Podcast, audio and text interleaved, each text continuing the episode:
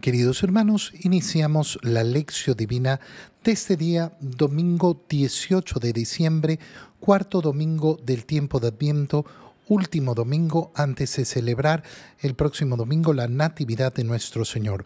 Por la señal de la Santa Cruz de nuestros enemigos, líbranos, Señor Dios nuestro, en el nombre del Padre y del Hijo y del Espíritu Santo. Amén. Señor mío Dios mío, creo firmemente que estás aquí, que me ves, que me oyes. Te adoro con profunda reverencia, te pido perdón de mis pecados y gracia para hacer con fruto este tiempo de lección divina. Madre mía Inmaculada San José, mi Padre y Señor, Ángel de mi guarda, interceded por mí. En este día domingo iniciamos la primera lectura, en la primera lectura con el libro del profeta Isaías. Leemos el capítulo 7, versículos 10 al 14. En aquellos tiempos el Señor le habló a Ahaz, diciendo, Pide al Señor tu Dios una señal de abajo en lo profundo o de arriba en lo alto. Contestó Ahaz, No la pediré no tentaré al Señor. Entonces dijo Isaías, Oye pues casa de David, no satisfechos con cansar a los hombres, quieren cansar también a mi Dios. Pues bien, el Señor mismo les dará por eso una señal. He aquí que la Virgen concebirá y dará a luz un hijo y le pondrán el nombre de Emmanuel, que quiere decir Dios con nosotros. Palabra de Dios. Esta es la profecía principal sobre el descendiente de David, sobre ese descendiente de David que ha prometido el Señor para salvar a todas las naciones, para cumplir aquella profecía que le había hecho también eh, desde tiempos de Abraham y que se va repitiendo a lo largo de la historia del pueblo de Israel. Esa profecía que inicia ya en el momento del pecado original, cuando el Señor al castigar a la serpiente ha puesto enemistad entre la mujer y su descendencia que le pisará la cabeza a la serpiente. Es por eso una lectura tan importante en este tiempo de Adviento, justamente el último domingo de Adviento, que nos deja preparados para la celebración de la Natividad de nuestro Señor. El Señor le habló a Haz a través del profeta Isaías, diciéndole, pide al Señor tu Dios una señal. Fíjate bien, está partiendo de parte de Dios, pídeme una señal el Señor nos manda efectivamente a no estar eh, eh, pidiendo señales innecesariamente, pero en este caso es Dios el que le está diciendo, quiero tener la bondad de darte una señal, pídemela, pídemela. Y Ahaz contesta, no la pediré, no tentaré al Señor. Mira la respuesta absurda. ¿Por qué? Porque es como si Dios le estuviera diciendo que haga algo malo, eh, como probándolo. No, pues si Dios te está diciendo, eh, pídeme, entonces le pido al Señor. Le pido al Señor. Por eso contesta Isaías, no cansados, no satisfechos, perdón, con cansar a los hombres, quieren cansar también a Dios. ¿Por qué quieren cansar a Dios? Por esa, falta, por esa falta de confianza con Dios. Oye, si yo tengo algo que pedirle al Señor, se lo pido. Fíjate, por ejemplo, cuántas personas acuden a supersticiones en vez de pedirle al Señor cosa más absurda y más ridícula, lo veremos ahora en Año Nuevo, poniéndose, eh, poniéndose ropas de distintos colores, interiores de distintos colores, dando vueltas a las manzanas con, eh, maletas. ¿Por qué? porque le quiero pedir a una fuerza eh, que no sé determinar, que me lleve de viaje, que me dé prosperidad, que me dé amor. ¿Tienes algo que pedirle al Señor? Pídeselo. ¿Por qué voy a tener que acudir a supersticiones para eso? Por eso las supersticiones cansan al Señor del mismo modo. Y entonces Dios dice, pues bien, el Señor mismo les dará una señal. La Virgen concebirá y dará a luz un hijo. Hay algunos eh, que haciendo una exégesis de la escritura dicen las palabras de Isaías no son virgen, sino eh, que habla de doncella ¿qué, ¿qué, discusión más absurda. Traducir en vez de virgen la palabra doncella. ¿Qué significa doncella? Doncella significa una mm, señorita no casada. Esa es una doncella. Es, eh, por tanto, es exactamente lo mismo decir virgen o decir doncella. Por eso el evangelista eh, eh, justamente va a traducir, así se ha cumplido la profecía de Isaías, el evangelista Mateo diciendo la Virgen concebirá a luz y, perdón concebirá y dará a luz un hijo y lo más importante no solo que será una concepción virginal sino que le pondrán Emmanuel ¿Qué quiere decir Dios con nosotros. Algunas personas dicen, ay, pero no le pusieron de nombre Manuel, le pusieron de nombre Jesús. Sí, claro, es que no se refiere, eh, no se refiere al, eh, al nombre propio con el cual será llamado, sino que se refiere a lo que será. Esa Virgen concebirá al mismo Dios, será el Dios con nosotros. Qué importante en estos días analizar con profundidad y con asombro que es el Dios con nosotros, el Dios cercano, el Dios solidario, que ha querido efectivamente estar junto a nosotros, entrar en nuestra historia, como lo veíamos ayer al leer la genealogía de Jesús, el Dios cercano. Si yo me preparo para celebrar la Navidad, pero la Navidad no me permite tener a Dios cerca, no he celebrado absolutamente nada.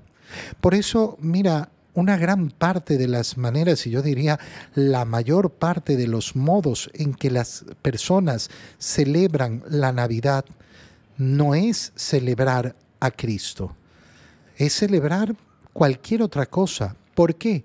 porque no viven la cercanía de Dios. Si yo no vivo al Dios cercano, no celebro la Navidad.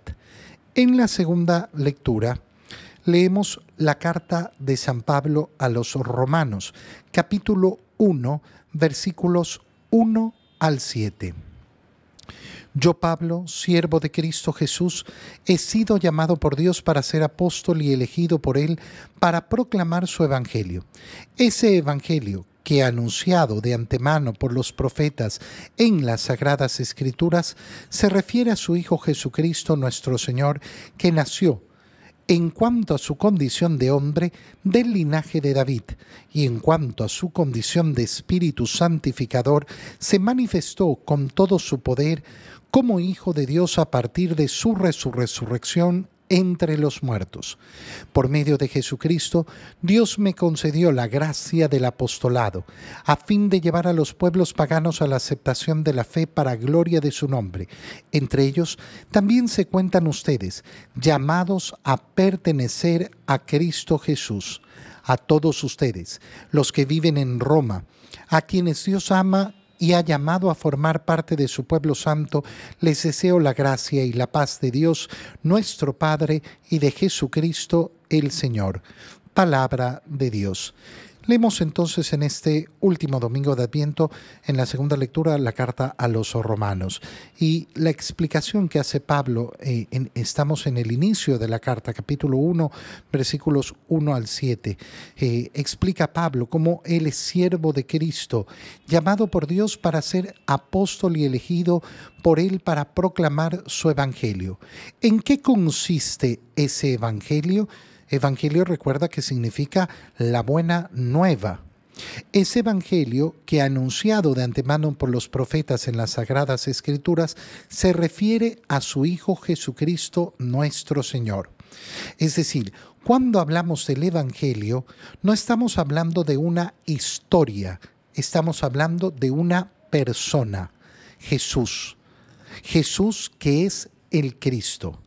Si yo creo que el evangelio es un mensaje, mm, bueno, eh, no voy a entenderlo. El evangelio es una persona, es una persona que es Cristo, verdadero Dios y verdadero hombre. El Evangelio que se nos transmite a través de un mensaje nos lleva a qué cosa?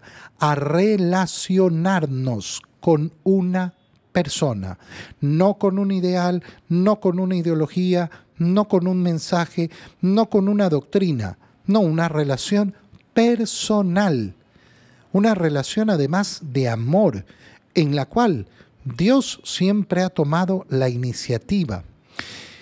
Jesucristo, que nació en cuanto a su condición de hombre del linaje de David. Y entonces eh, eh, San Pablo está recordando, oye, en el libro de Isaías estaba ya anunciado lo que hemos leído en la primera lectura, cómo vendría el Emanuel, el Dios con nosotros, pero que sería a la vez descendiente de David del linaje de David. Nació en su condición de hombre del linaje de David.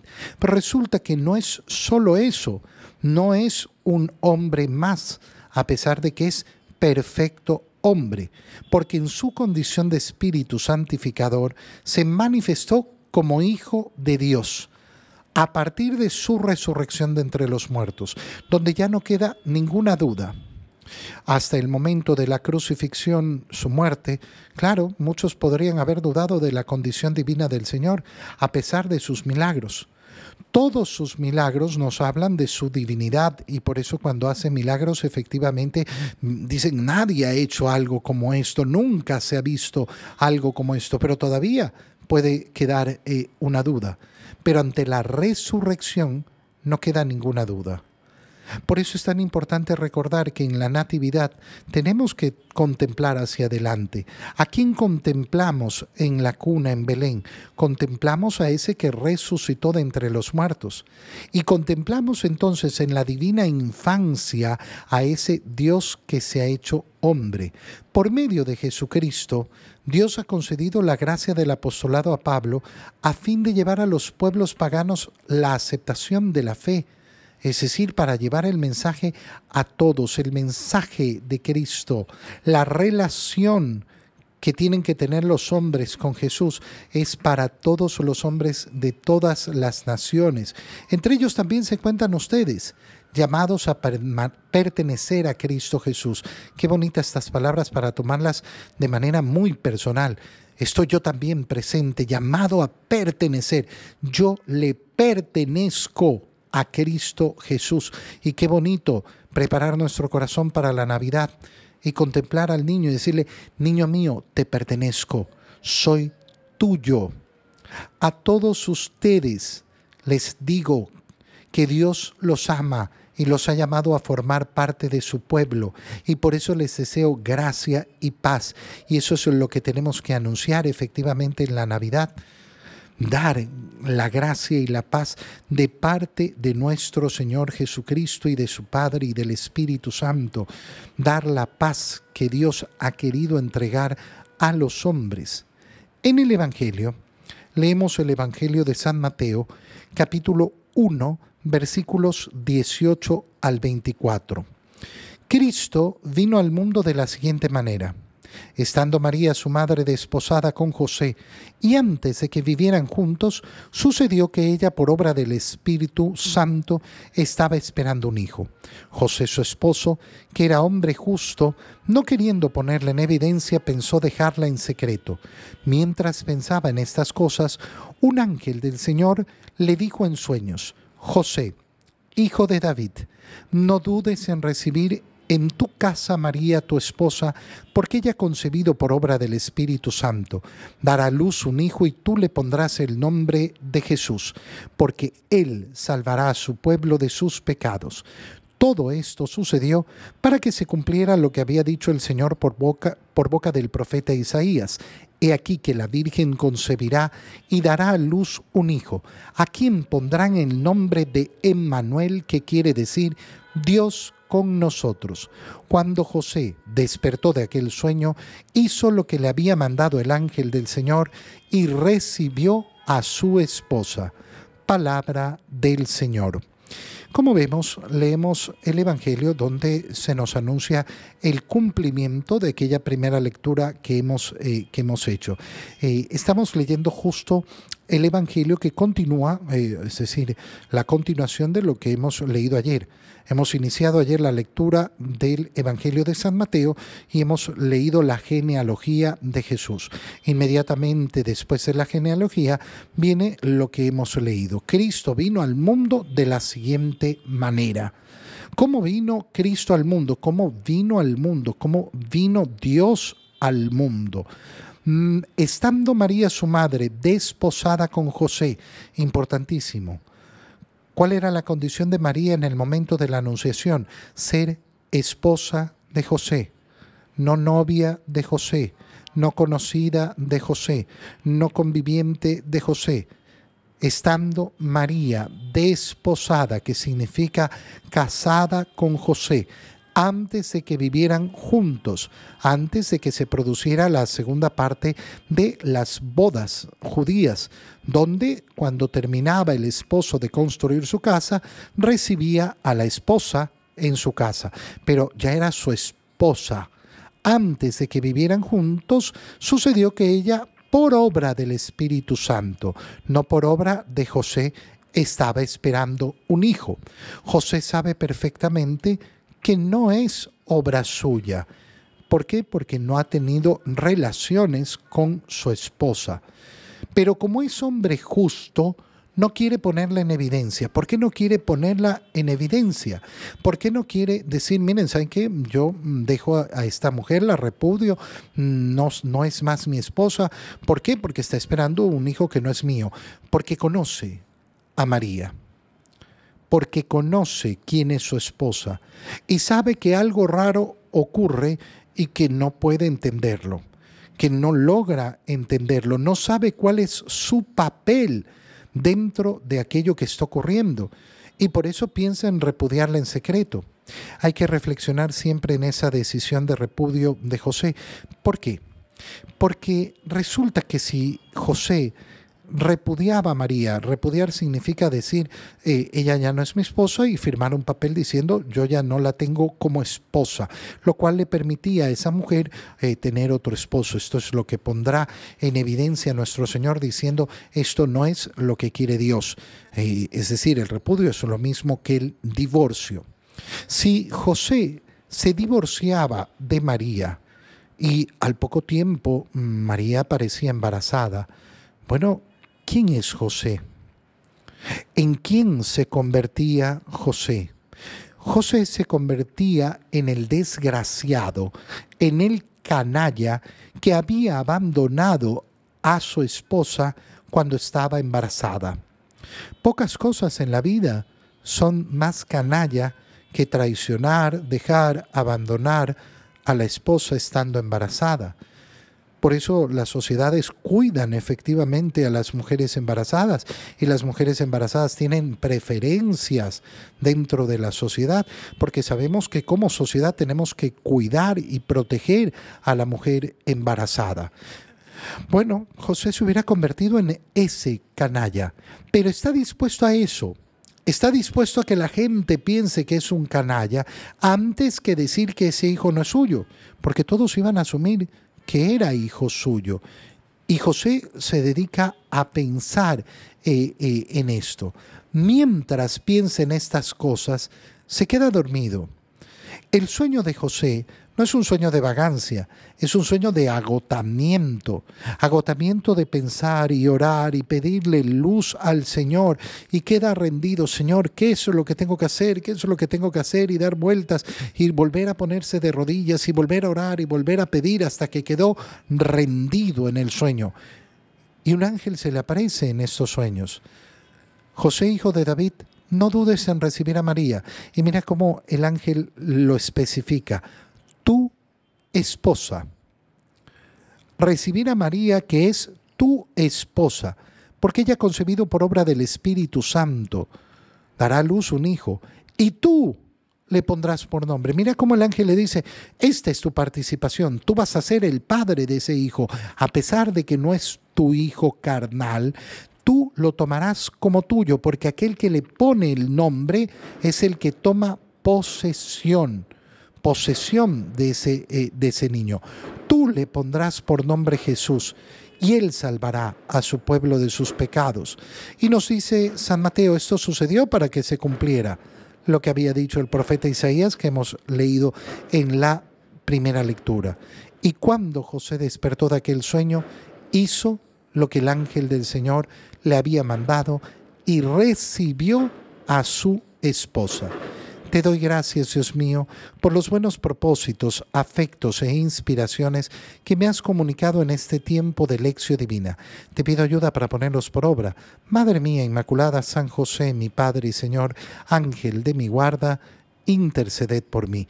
María, Madre de la Iglesia, ruega por nosotros. Queridos hermanos, un feliz día domingo para todos.